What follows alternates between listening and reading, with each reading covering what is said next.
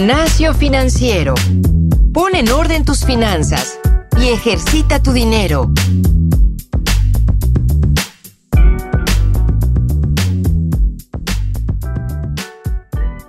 Hola, ¿cómo están, queridos podescuchas? Muchísimas gracias por escucharnos hoy, eh, escucharnos hoy en viernes, lunes, sábado, sea el día que sea que nos están escuchando.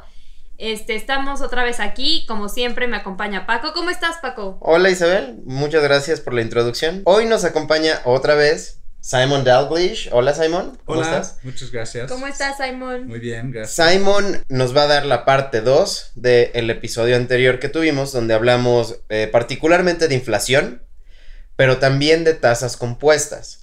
Entonces, un poco el resumen de, lo que pasó en el episodio anterior es que hablamos de por qué surge la inflación, cuáles fueron, digamos, los eventos más relevantes de esta inflación, y luego Simon nos dijo que hay una manera de contrarrestar la, la inflación, ¿de acuerdo? De hacer un contrapeso.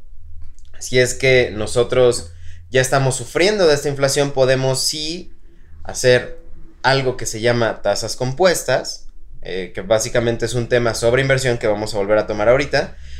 Y ahora toca el, el, tiempo de desarrollarlo mucho más. ¿Por qué? Porque digo, tenemos solamente 15 minutos y en el episodio anterior no nos dio tiempo. Simon, tasas compuestas. Quedamos en que nos pudieras dar ejemplos más claros, porque la verdad fue pues un poco confuso, digo, son muchos números, son muchos eh, temas muy, muy espesos, muy, eh, digamos, complejos. Entonces, si tienes algún un ejemplo o cómo nos puedes dosificar un poco más el tema de tasas compuestas. Va, entonces traje cinco ejemplos que, okay. quiero, que quiero contarles y sin embargo me gustaría empezar también um, con, con una frase célebre de, del estimado Einstein. ¿no? Ok. Y resulta que Einstein dijo, uh, en breve lo que dijo es que el interés compuesto es el octavo maravilla del mundo. Okay. Ahora resulta que terminó la frase es como la, la, la parte más este, masticable, um, pero sí terminó diciendo que también quien lo entiende lo gana y quien no lo entiendo, entiende lo paga. Okay. Entonces ese, ese es el tema eh, y, y, de por qué es tan importante entender ese tema de tasas compuestas. Entonces, ¿por qué no? Vamos a empezar ya con el primer ejemplo. Ok. Um, no, porque lo que quería hacer con el primer ejemplo es enseñar que realmente, aunque sea poco dinero, Ajá. se puede volver un monto uh, y, y, y, puede dar resultados interesantes. Por ejemplo, vamos a decir que sobre 10 años inviertes 100, 100 pesos al mes, ¿no? 100 pesos al mes estás contribuyendo sobre 10 años uh -huh. con un tasa implícito de, de 11% y esto te va a generar 2 mil, uh, 21 mil pesos, pesos, perdón. Entonces, 100 mil por mes, por 10 años, te da 21 mil pesos. ¿Por qué es importante? Porque estos 21 mil pesos, ya a terminar de los 10 años, te va a dar básicamente 200 pesos al mes. Entonces, imagínate, si tú empiezas a fondear y hacer 100 pesos por mes, Ajá. ¿ya? Después de 10 años, este dinero que has ahorrado te va a dar 200 pesos cada año. Y que no es la suma. Perdón, do, dos, 200 pesos cada mes, ¿no? Comparado con los 100 que estabas aportando. No es la suma de esos 200, de esos 100 pesos que estoy aportando, sino es la suma de los 100 más los intereses. Eh, a ver, entonces mi, mi, punto es que durante 10 años Ajá. estás aportando y cada aportación sobre tiempo se va generando los intereses uh -huh. y sobre los intereses genera más intereses. Pero el punto es que después de 10 años el cálculo te dice, tengo 21 mil pesos. Ok. 21 mil pesos al año te va a dar 2.300 pesos de intereses nada más al año. Ok. Entonces lo divido entre 12 y resulta que son 192, o sea, casi 200 pesos de puro interés que estoy ganando. Ya después de estar depositando mes a mes a mes 100, me empieza a dar 200 pero ya después de 10 años. Eso okay. es un ejemplo. Perdón. Simon, a mí me gustaría preguntarte qué tanto puedes jugar con los plazos. Por ejemplo, es lo mismo, hace cuenta, agarrar 100 pesos y ponerlo a un año, dos años, a ponerlo, hace cuenta, a un mes y al final de ese mes volverlo a reinvertir. ¿Cómo te da más? ¿Cómo puedo jugar con los plazos? Sí, y, ese es el tema que eh, en general, entre más plazo, eh, más te va a rendir, ¿no? Uh, vamos a seguir con el mismo ejemplo de 100 pesos al mes ¿ok? Y este, bueno, ya, ya dijimos, ¿no? Después de 10 años te va a dar 21 mil pesos. Pero cuando tú vas al 15 años, o sea, con solo 5 años más, ya casi más que duplicaste porque ya son 43 mil pesos. Y ya cuando vas a 20 años, te da 81 mil pesos. Entonces se va duplicando cada 5 años, ¿no? Y por eso el tema del plazo. Eh, a lo mejor eso, eh, o sea, eso es lo que yo entendí de, la pregunta, ¿no? Que básicamente más tiempo se va como haciendo este tema compuesto o algo eh, exponencial, es otra manera de verlo. ahora, la otra cosa, el otro factor es claramente que si tú inviertes a seis meses en lugar de un año, la tasa es distinto y hay una ventaja invirtiendo por un año en lugar de seis meses simplemente por la tasa que te va a dar. Eh, quiero, quiero andar nada más para dejarlo súper claro en peras y manzanas. Digamos, yo ahorro 100 pesos al mes. En un año, pongámoslo de esta manera, o sea, más cortito todavía para que se entienda quizás mejor. En un año voy a tener 1200 pesos, ¿correcto? Exacto. Ahora, ¿qué me conviene más? O sea, las tasas compuestas hablan de que cada mes voy a, voy a recibir rendimiento. Ajá. ¿Me conviene más tener 12 mil pesos ahorita y ponerlos a un año? Ajá. O me conviene más poner 100 pesos cada mes y con ese rendimiento que tiene extra, recibir más de 12 mil pesos al final del año. No, totalmente excelente pregunta, Paco. Y, efectivamente, si hay una ventaja de que si lo tienes ahorita, inviértelo ahorita. Okay. Si es mejor invertir 1200 en este ejemplo, 1200 en enero, te va a dar, de hecho, 5% más, casi, casi, eh, usando el mismo tasa de 11%, ¿no? te va a dar 5% más a que inviertes 100, 100, 100 ¿no? en enero, febrero, marzo. Si cada mes estás soportando 100, eh, la diferencia al final del año es, alrededor de 5% a favor de la inversión inicial de golpe. Perfecto. Ok. Sí, Isa. Simon, este, y si yo hace cuenta todo ese dinero que estoy recibiendo, decido nada más guardarlo en una cuenta de banco aparte que yo tengo, además de que me pierdo de grandes beneficios y de que mi dinero crezca y se mantenga a la altura de la inflación, ¿cuáles son otras desventajas que tiene que yo haga eso? Bueno, ya, el principal es que va a generar mucho menos interés, ¿no? Entonces, eh, si, si, vamos, por ejemplo, eh, tomamos un ejemplo de, vamos a decir, a 20 años, ¿ok? Vamos a suponer otra vez, mismo ejemplo, 100 pesos al mes, eh, ¿no? La aportación mensual, no, no los 1200 al inicio, sino 100 al mes. Y si tú los vas depositando después de 20 años, pues haz la al cálculo, te va a llegar a 24 mil pesos. Ahora, estos 24 mil pesos, si tú lo inviertes en algo muy conservador que genera 6%, en lugar de 24 mil pesos al final de 20 años, tendrás 45. 45 mil 565 pesos. ¿Ok? Ahora, si puedes invertirle a 11 en lugar de 6, obviamente, como es casi el doble, te va a dar casi el doble. Y vas a terminar con 81.561 pesos. Entonces, eh, ahí otra vez lo que estamos diciendo es que eh, es muy importante que este dinero que tú vas ahorrando, buscar el mejor lugar, porque no pagar intereses comparado con pagar algo de intereses comparado con pagar más, cada vez te da casi casi estamos duplicando los números cada vez que subimos. Ok, de acuerdo.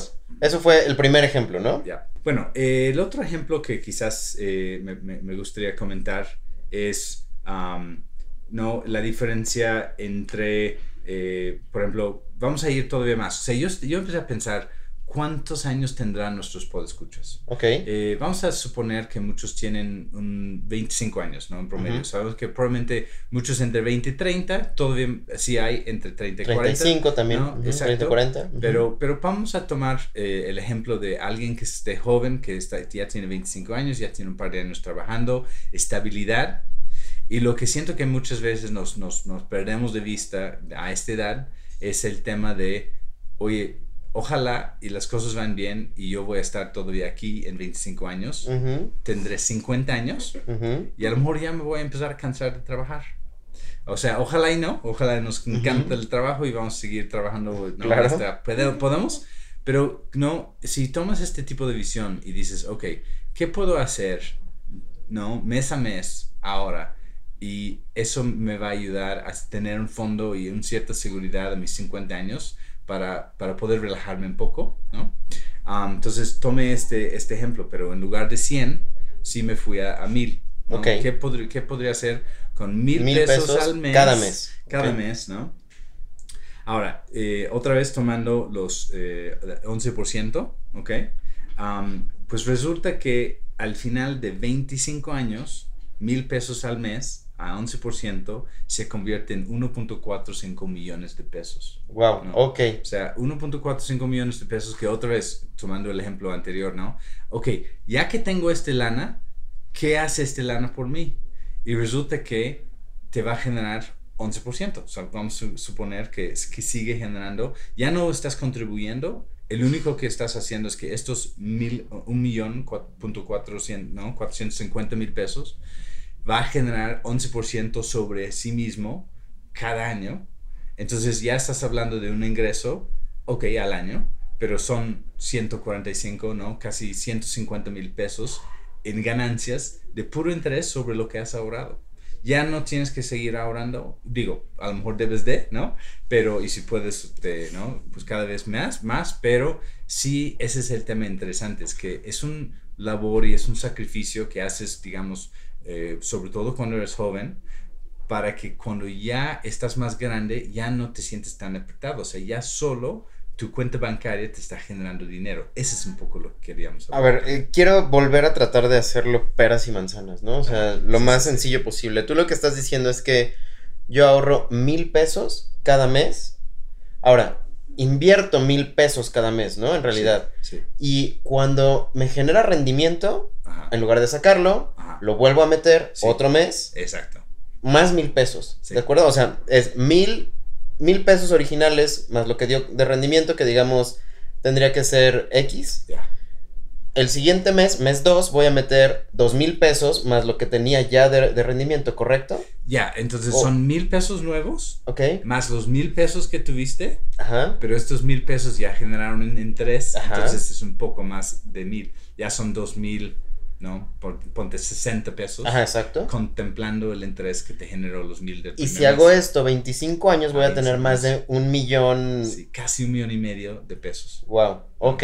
Es, ahí, es, ahí es donde siento que, aunque sea muy difícil y parece que es... Que eh, son muchos años. Muchos años, sí, ¿no? A veces yo creo que es un una de las principales barreras es que dices, 25 años, pues a ver si voy a estar vivo, ¿no? A ver si voy a seguir aquí. Ah, hay muchas cosas que uno puede pensar que nos frena y a lo mejor es una de estas cosas que ni debemos pensar tanto, simplemente hacer y hacerlo con esta seguridad de que, ok, es un pasito a pasito, pero que sí me va a dar un gran resultado después de 25 años. Ahora, tendría que ser eh, una inversión en donde anual me dé 11%.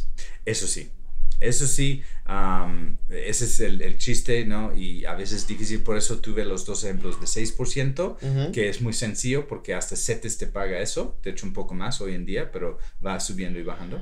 Am, y, y obviamente, normalmente, entre más, eh, ¿no? Eh, más tasa te da, más volatilidad hay, sobre todo en la bolsa. Eh, sabemos que hay sectores y estilos de, de, eh, acciones que puedes comprar que pueden dar hasta más de 11, pero también va a haber años que pierden o que generan casi nada. Entonces, eh, eso es una de las cosas que es muy interesante de Cubo hoy en día, es que este 11% es garantizado Te lo dan, a un año, ¿no? De acuerdo. Isa, ibas a preguntar algo. Sí, Simon, este, te hablan mucho sobre la diversificación. Entonces, este, tú recomiendas ese cuenta invertir un poco en la bolsa y un poco en otros productos. O sea, ¿cómo, cómo le haces tú para, pues sí, diversificar tu dinero? Totalmente, yo creo que sí es muy importante. Puede haber mucha seguridad, este, ¿no? Eh, uno mismo, por ejemplo, yo en mi ah, 401k, que es lo que tuve cuando estuve trabajando en los Estados Unidos, lo metí todo en la misma empresa que estuve trabajando, que se llamaba Charles Schwab. Em, ahora, en mi caso en particular tuve bastante suerte, se ha comportado, se ha portado bien eh, la acción, pero sí no fue una estrategia inteligente. La verdad es que es mucho mejor diversificar. Primero, entre acciones, si vas a entrar en la bolsa, cómprate un índice que representa muchos distintos acciones en un solo y, y eso es una forma de diversificar y un poco supongo que a donde ibas es pues tampoco se trata de poner todo tu dinero en cubo eh, la naturaleza de cualquier inversión es que entre más diversificas, menos riesgo y mejores resultados, no tomando en cuenta riesgo y volatilidad. Entonces, yo sí diría que mínimo debes de estar buscando colocar dinero entre unos 4 a 5 y hasta más, ¿no? Pero unos 4 o 5 ya te da una cierta eh, diversificación. Um, y literalmente, o sea, 20% acá, 20% acá, 20%, ¿no? Por 5 ya te va a dar tu 100 en, eh, por ciento en total, pero sí te va a generar eh, no, resultados más seguros. Sobre todo, a lo mejor hasta que te puede restar. vas a terminar ciertos años y vas a decir, ¿por qué no le invertí todo en X, ¿no? X que, que es la que más generó. Pero si al siguiente año lo haces el cambio, muy probablemente te vas a estar... Sí, pasó con Bitcoin. no, arrepentido de que no, no lo hubiera hecho. Entonces, precisamente por eso es mejor tener tu plan, mantener tu plan, seguir diversificando y eh, haciendo estas inversiones recurrentes mes a mes. Que además en este tenor de tasas compuestas, justamente, digo, no, la exigencia no es grandísima, estás haciendo mil pesos al mes. Entonces, vaya, debes de tener algo de espacio para poder eh, diversificar. Y ahora, como digo, para no salirnos del tema de tasas compuestas, creo que al menos el segundo ejemplo se entendió muy bien en el tema de invertir mil al mes y obtener en 25 años más casi medio millón y medio de pesos, ¿no? Ya, pues de hecho se nos está acabando el tiempo. Creo que tienes otro ejemplo. Si quieres lo hacemos rápido para que quede todavía más claro bueno, eh, mira, un último ejemplo que podría ser eh, ya, ya un, plazo más corto, cinco años, ¿no? Ok. Cinco años y otra vez quiero eh, tocar el tema de la importancia de la tasa que estás recibiendo, porque, por ejemplo, siento que es un ejemplo bastante interesante, como sencillo, es, ok, otra vez mil pesos al mes, ok. Pero ahora solo a cinco años.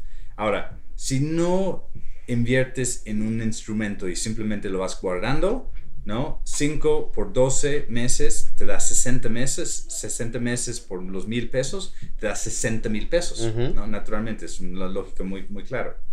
Lo interesante es que después de 5 años, si en lugar de simplemente guardarlo, lo estás invirtiendo a solo 6%, ya los 60 se convierten en 70, ¿no? 10 mil pesos más por ese tasa adicional de 6%. Si vamos al siguiente, que son 11%, en lugar de 70, son 80. Otra vez, otros 10 mil pesos más, 20 mil pesos más que si no inviertes en nada. Y eso es otra vez, aún a 5 años, un ejemplo donde realmente sí te puede dar mucho más y es realmente un ahorro y una ganancia interesante que más allá de solo restar la inflación, te está generando algo más de lo que tenías. Ok. Pues eh, ya son 18 minutos, nos volvimos a pasar. La verdad es que es un tema muy, muy bueno. Este, sí quisiera dejar muy en claro otra vez lo que, lo que ya se dijo. Creo que al menos es como yo lo entendí. Me gustaría también escuchar la, eh, la, conclusión de Isabel, pero yo me queda súper claro en, en, el segundo ejemplo que dijiste, ok, tienes mil pesos, ahórralos al mes, inviértelos al mes.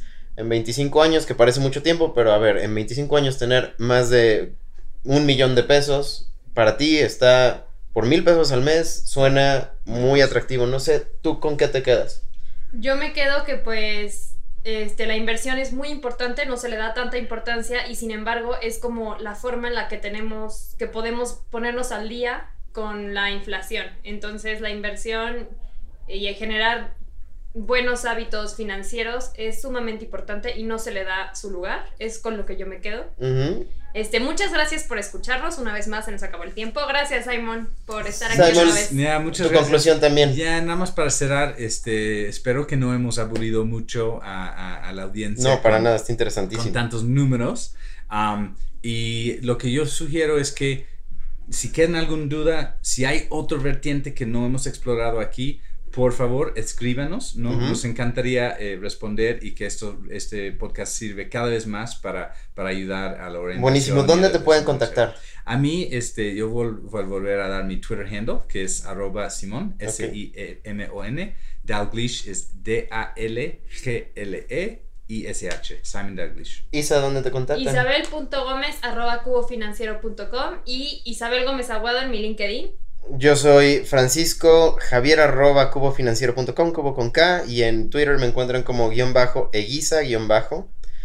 Yo soy Francisco Guisa. Isabel Gómez Aguado. Y esto es Gimnasio Financiero.